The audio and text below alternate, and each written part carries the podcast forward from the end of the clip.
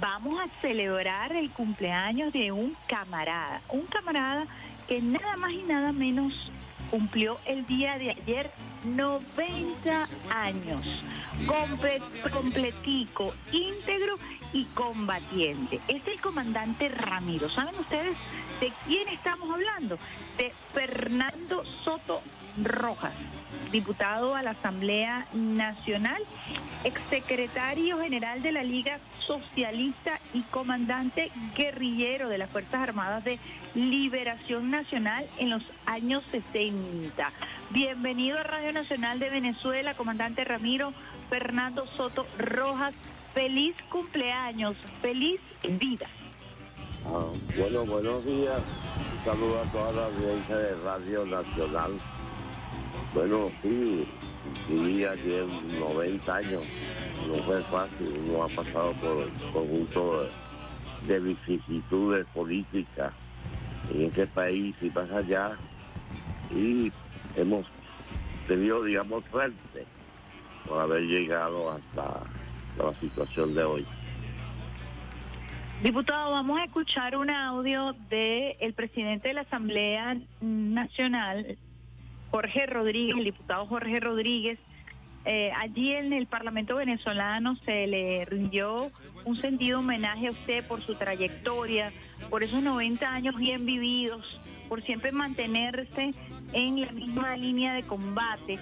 Y qué sabroso poder disfrutar, llegar a la vida así, claro y preclaro, 90 años de lucha, de combate, de vida. Vamos a escuchar audio de Jorge Rodríguez Gómez, presidente de la Asamblea Nacional, a propósito del cumpleaños número 90 de el diputado Fernando Soto Rojas.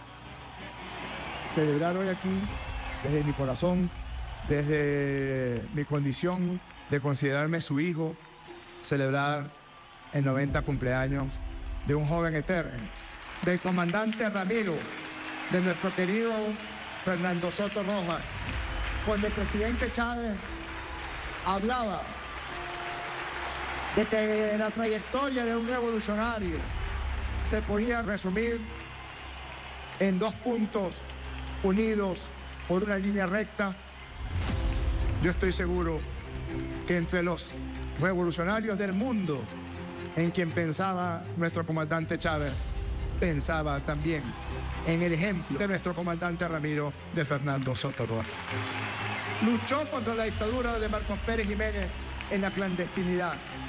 Y cuando vio que aquellos, sus excompañeros de lucha, habían traicionado el juramento de redención del pueblo de Venezuela, cuando se expulsara al dictador, no dudó ni un minuto en tomar las armas y luchar en contra de esa ignominia.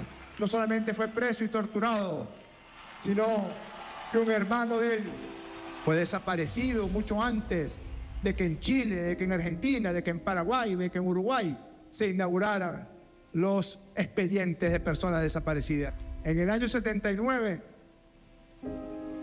estaba el viejo Soto reunido con los representantes del Frente Democrático para la Liberación de Palestina y los dirigentes del Frente de Liberación de Palestina le dijeron que debía abandonar el Líbano. Y la respuesta del viejo Soto fue, le señalé que mi oficio era de guerrillero, me abrazaron, me coloqué el uniforme verde oliva y un fusil AK-47 al hombro y se fue al sur del Líbano a luchar junto al pueblo árabe, a luchar junto al pueblo palestino por su liberación. Hoy, en los 90 años de Fernando Soto Roja, es un momento de alegría, pero desde la alegría también decimos, cuando nos pregunten nuestros nietos y los hijos de nuestros nietos cómo debe ser, le diremos que sean como Fernando y qué orgullo sentimos de haberlo conocido, de haber seguido su ejemplo, de acompañarlo en todas las luchas de cada día en los últimos 80 años. Un abrazo, querido viejo, feliz cumpleaños. Vencidas palabras del presidente de la Asamblea Nacional, al diputado Fernando Soto Rojas, quien definitivamente es un referente moral y a quien, por supuesto, a través de Radio Nacional de Venezuela, eh, difundimos, felicitamos, agradecemos su lucha y su combate y además difundimos esta lucha y este combate para que ciertamente continúe siendo un referente moral. ¿Cómo pudiera usted,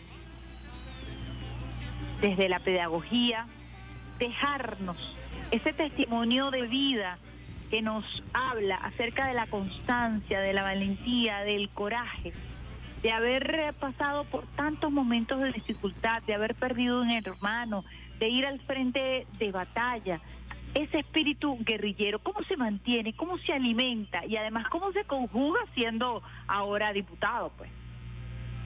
Bueno, creo que a temprana edad eh, tuvimos conciencia de la situación política de Venezuela. En la década del 50 del siglo XX pasado, yo estudiaba en el Liceo Ramón Buena Hora en Altea de Orituco y expulsaron a un cura ya, de apellido Chasí Soto, no familia mía, pero tenía ese ese, eh, ese, ese apellido. Nosotros, era un muy buen profesor. Ese profesor este, no quiso recibir al rey, al dictador Marcos Pérez Jiménez al Sagración Ituco, y él dijo, no, yo no voy a recibir a Pérez Jiménez, tengo un hermano preso, etcétera, etcétera. Al mes lo votaron del pueblo. Yo trabajaba políticamente en un centro cultural llamado eh, Andrés Bello, y entonces nos agrupamos y con los estudiantes allí y decidimos paralizar el liceo. Ese es un liceo que no tenía más de 250 estudiantes. Paralizamos el liceo aquello causó, eso fue en 1953. Eh, se paralizó el liceo, tuvo un impacto político ahí en la localidad y entonces nos detuvieron a varios estudiantes, a mí me tuvieron preso ocho días, me amenazaron y cosas de esas, los cuerpos de seguridad, y me expulsaron de, de allá del pueblo, con el derecho que no podía estudiar en más ningún liceo oficial esa circunstancia me puso a mí a pensar en el sentido de la libertad y de la democracia, que no tenemos mayor formación política. Pero esa circunstancia me llevó a que me fui para Caracas y entonces ahí me articulé a los núcleos de la resistencia contra Pérez Jiménez. Y uno fue madurando la conciencia política. Y en esencia entendió lo que era el régimen político venezolano. Venezuela ha sido gobernada históricamente por dos regímenes políticos. Uno, la dictadura militar clásica, Cipo Páez, Juan Blanco, Pérez Jiménez, Juan Vicente Gómez. Y el otro es el régimen liberal mujer representativo de la ley Esos regímenes se agotaron políticamente en Venezuela. En la lucha con los acontecimientos del 23 de enero del 58 y luego con el proceso bolivariano. Eh, uno fue madurando en ese proceso y llegó a la conciencia de que de verdad el capitalismo eh, oprime al, a los pueblos, pues al pueblo venezolano, y esclaviza al trabajador a través del, salario. Y que es necesario buscar una, nueva situación. Y, y nos dimos, bueno, aquí que luchar por una revolución por eso eh, iniciamos el proceso de lucha armada, porque vimos que era inviable el régimen político del, punto fijismo y del pacto de Nueva York, que después nos llevó a, al gobierno de, de Rómulo Betancourt, yo conocí toda esa gente. Y entonces, bueno, tomamos conciencia política, conciencia antiimperialista, conciencia anticapitalista, estudiamos el marxismo, la experiencia del socialismo y nos metimos en el horizonte del socialismo. En ese proceso tuvimos la suerte de conocer el, 4 de febrero la figura histórica de el comandante Chávez. Chávez, esa figura, Chávez movilizó la conciencia de nuestro pueblo y reordenamos, el, se reordenó el pueblo venezolano y cristalizó en la revolución bolivariana y estamos en esa situación. Mira que lo importante y significativo no es la trayectoria política mía. Yo creo que cuando uno toma conciencia del, deber, y tiene bueno que luchar por, por la justicia, por la libertad, por la igualdad. Pues. Eh, claro, en esa situación hemos pasado por situaciones muy difíciles. Pues. Yo atravesé la coyuntura completa del, del atravesé los 40 años del punto fijismo, bueno, y he estado en diversas circunstancias. Uno fue el caso de narró Jorge. Nosotros, yo los Rodríguez los conocí a temprana edad. Jorge lo conocí cuando era un niño prácticamente, cuando asesinan a, su padre. Jorge Rodríguez padre, pues que lo asesinaron en 1976 yo trabajaba junto con Jorge Rodríguez, fuimos cofundador de la Liga Socialista junto con David Nieves y Julio Escalona y otros camaradas. De manera que esos muchachos, tanto Delphi, pequeñitas como Jorge, los conocemos desde hace mucho tiempo, pues. Y en esa situación estamos, tenemos la palabra, como se dice, empeñada. Eh, yo, creo que de esos 90 años por lo menos tengo 73 años en la lucha política. Aquí en Venezuela y en el mundo. Pues yo he estado vinculado muy, muy, muy a la, no solamente al proceso venezolano y a los procesos, sino también a la revolución cubana y a la resistencia palestina. Yo tengo como tres patrias, la patria venezolana, la patria cubana y la patria palestina. Pues. ¿Cómo llega usted a la lucha por la causa palestina? es una lucha global, pues. Es una lucha, no es posible consolidar un proceso libre aquí en Venezuela si eso no es articulado al pensamiento boliviano, a la patria América. De suerte que uno es un, luchador, pues, en este país y más allá. y creo que cuando uno toma conciencia, política, esa situación, bueno, tiene que ceder. Por eso no me quise, no pude graduarme ni como pedagogo, como maestro, ni como economista, ni como abogado, porque no era posible ejercer libremente el poder. Recuerdo que estudiando Derecho en 1955 en la UTB, nos daba clase un extraordinario profesor que después fue con del Consejo Universitario, Ismael Puerta Flores. Y él decía, la sociedad se organiza en poder ejecutivo, legislativo, judicial, y daba la posibilidad de que uno hablara. Y yo, bueno, pero profesor, ¿cómo es eso? Eh, eh, ¿Dónde queda esa sociedad? Porque aquí lo que hay es una dictadura militar, un rey autoritario. El de Pérez y Vélez, no, bueno, bueno, pero como se queda uno de abogado y cómo es el poder, y lo que hay es un régimen autoritario. Entonces, por eso eh, me metí a revolucionario, pues, a guerrillero del tiempo, que es, en esencia lo que lo que yo soy. Pues. ¿Cómo llega la causa palestina? Es, una histórica para la humanidad. Y la humanidad tiene que luchar por un régimen más justo y más libre, y ese régimen es el régimen socialista. Por eso apoyo firmemente a la revolución bolivariana. Diputado, le preguntaba yo a usted para que también los jóvenes que nos escuchan y los no tan jóvenes que no saben tanto eh, de esta historia extraordinaria, porque escucharlo a usted es escuchar eh, el devenir de la historia contemporánea de nuestro país. Y yo le preguntaba mientras usted escribía las etapas de esa lucha guerrillera, eh, ¿cómo llega usted a la causa palestina? ¿Usted va a, luchar por, por la libertad de Palestina en territorio. ¿Nos pudiera contar un poco esa parte de su vida que a lo mejor no es conocida por todos? Bueno, eh, fue una, una casualidad, pues. Yo fui invitado por el Frente Democrático para la Liberación de Palestina tuve que hacer un gran recorrido muy clandestino, salir por Colombia, pasar por Panamá, bueno, una pericia tremenda. Entonces que llegamos a Beirut.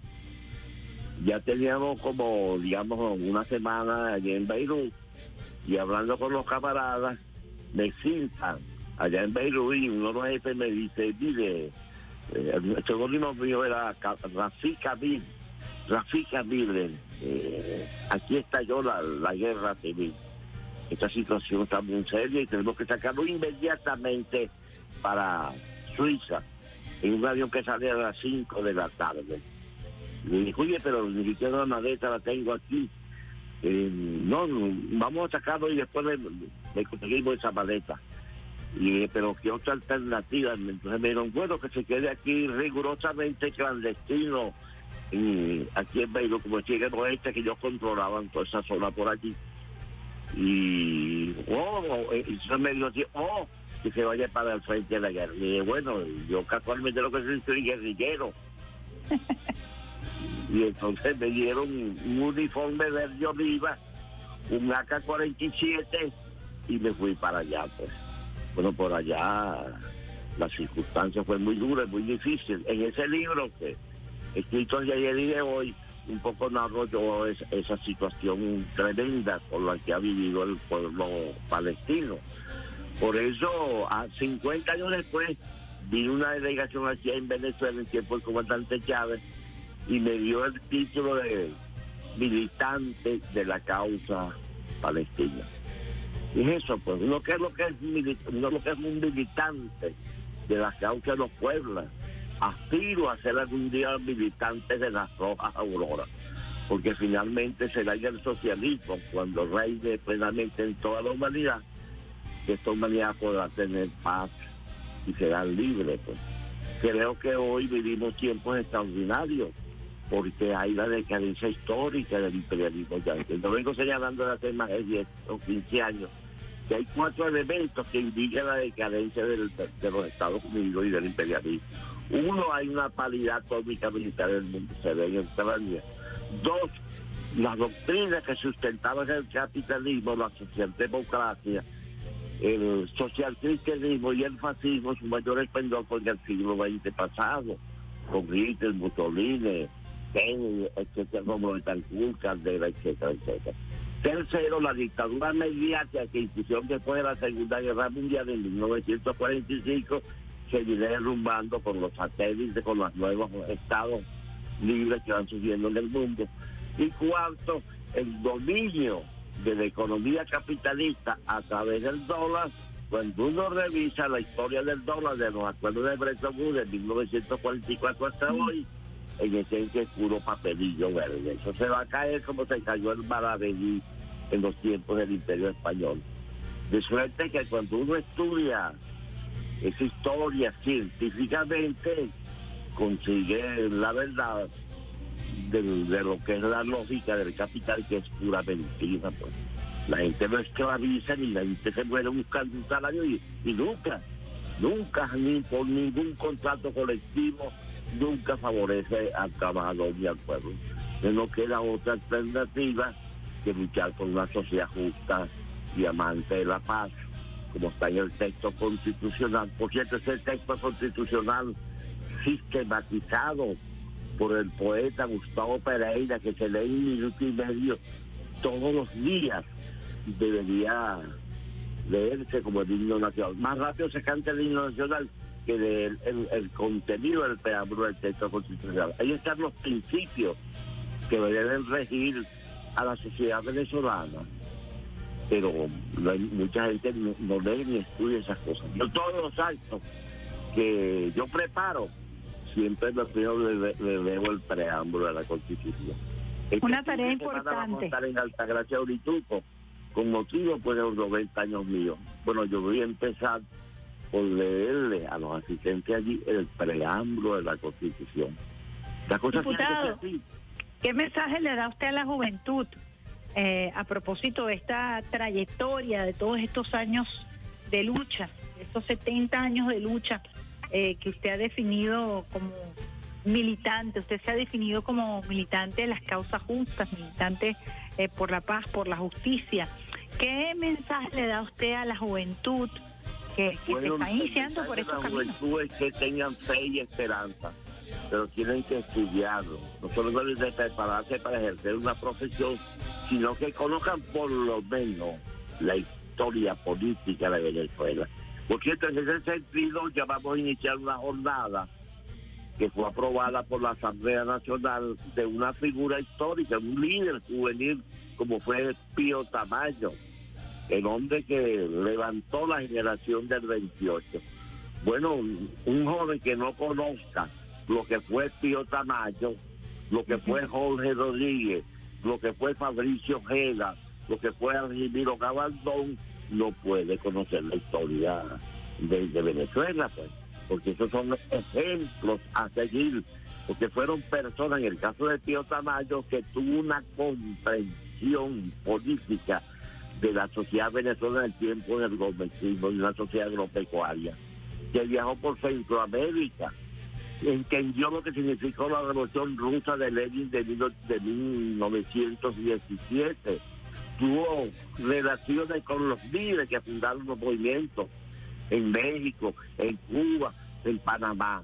De suerte que cuando él llega en 1928 y habla en, el Palacio Municipal, se impactó a, la, a los jóvenes de, de 1928. Pues. Cuando era joven, Óbito Villalba, Rómulo Betancourt. Pero el líder fundamental no fue Rómulo Betancourt ni Óbito Villalba.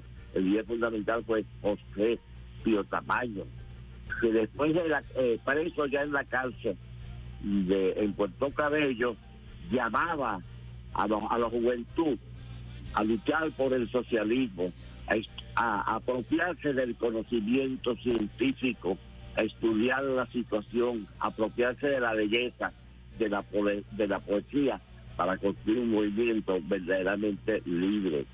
Bueno, entonces él llamaba a ese proceso, pero hay que estudiar a, a Pío Tamayo. Hay que estudiar, sería estudiar la historia política también eh, de manera paralela a estudiar una profesión. Por aquí nos escriben que repita el nombre del libro, que si fue escrito por usted mismo. Se llama Escritos de ayer y de hoy. Son alrededor de más de 50 artículos de diversos procesos. Este, ahí hay un, una un escrito nuestro, donde nosotros después de la derrota de la lucha armada para 1970, señalamos con toda propiedad que aquí en Venezuela no había un partido revolucionario, que los que se habían autodefinado como partido del pueblo, el caso de Acción Democrática, a los que se habían definido partido de la clase obrera, como el caso del Partido Comunista de Venezuela, los partidos de la revolución, como el movimiento de ruptura que levantó eh, eh, Douglas Ramos, o partido de la revolución como Bandera Roja, todos esos movimientos no eran tales y quedó demostrado el 4 de febrero. Eh, entonces, no era fácil decir en 1970 que esos partidos no eran tales. Pues. Bueno, la historia demostró que no eran ni partido del pueblo, ni partido de la Casa ni partido de la Revolución. Y eso lo señalamos nosotros hace casi más de 60 años Y así un conjunto de afirmaciones. Por ejemplo, nosotros ya en la década del 70, estudiando y relacionando con muchos economistas de la América Latina, hicimos una valoración del, neoliberalismo. Y decíamos el capitalismo ha llegado a la nueva fase en el cual el capital especulativo transnacional se ha apropiado de la economía real productiva del mundo y ha quebrado a la agricultura del mundo, ha quebrado el, proceso, el desarrollo industrial del mundo y, y, todo el sistema de servicios. Y ha puesto una situación como esta, que tú compras un bien, una casa en, en 30 mil bolívares y después vale 40, 50 mil. Eso, eso, eso, eso eso, nunca había pasado en las sociedades de clase hacia atrás.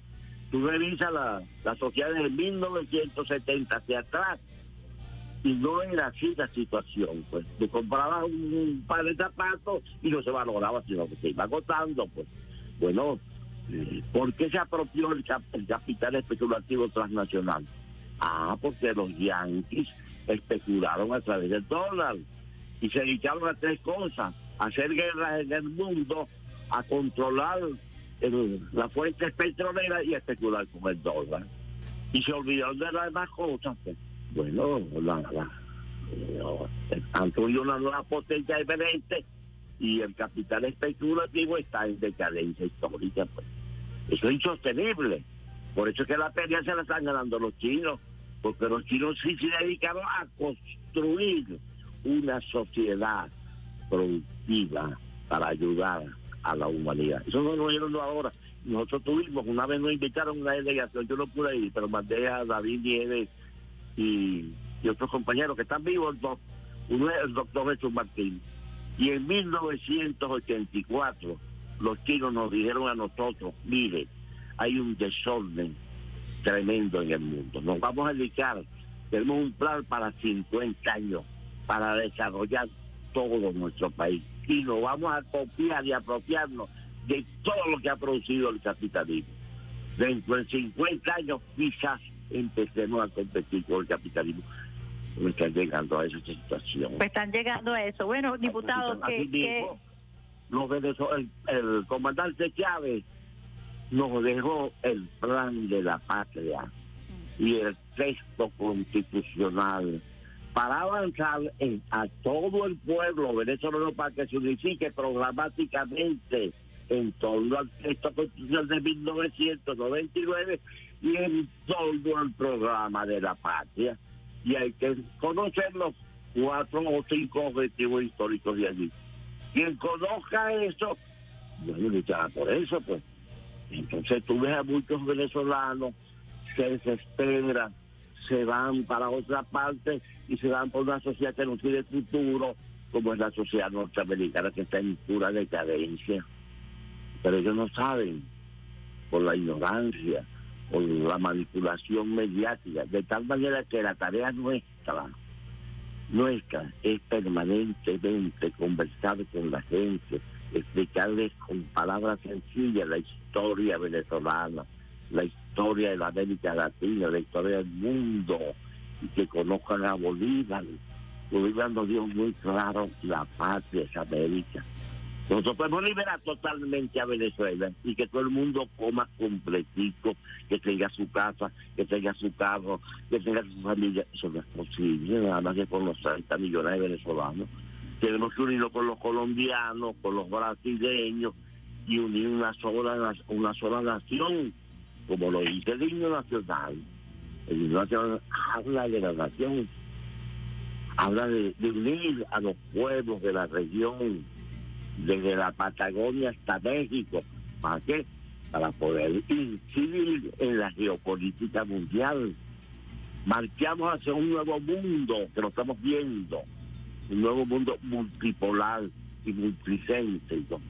Y la gente no quiere hegemonismo. Por eso cuando los yanquis desenforman la doctrina Monroe, ¿y qué pretenden ser los yanquis? Fiscal, juez y del policía del mundo. No podrán.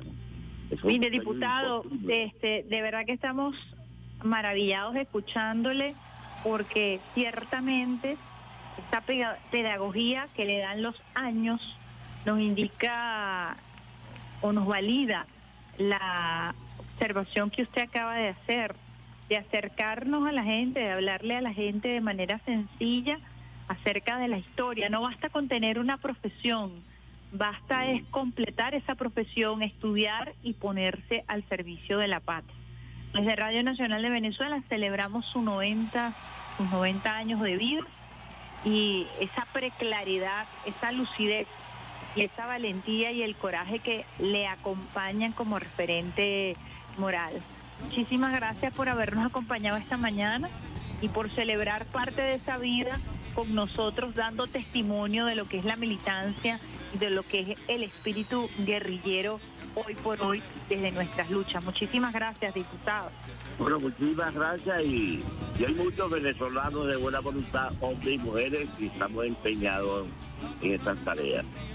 Por, por eso la inmensa mayoría que se agrupa en el llamado chavismo es eso, es eso.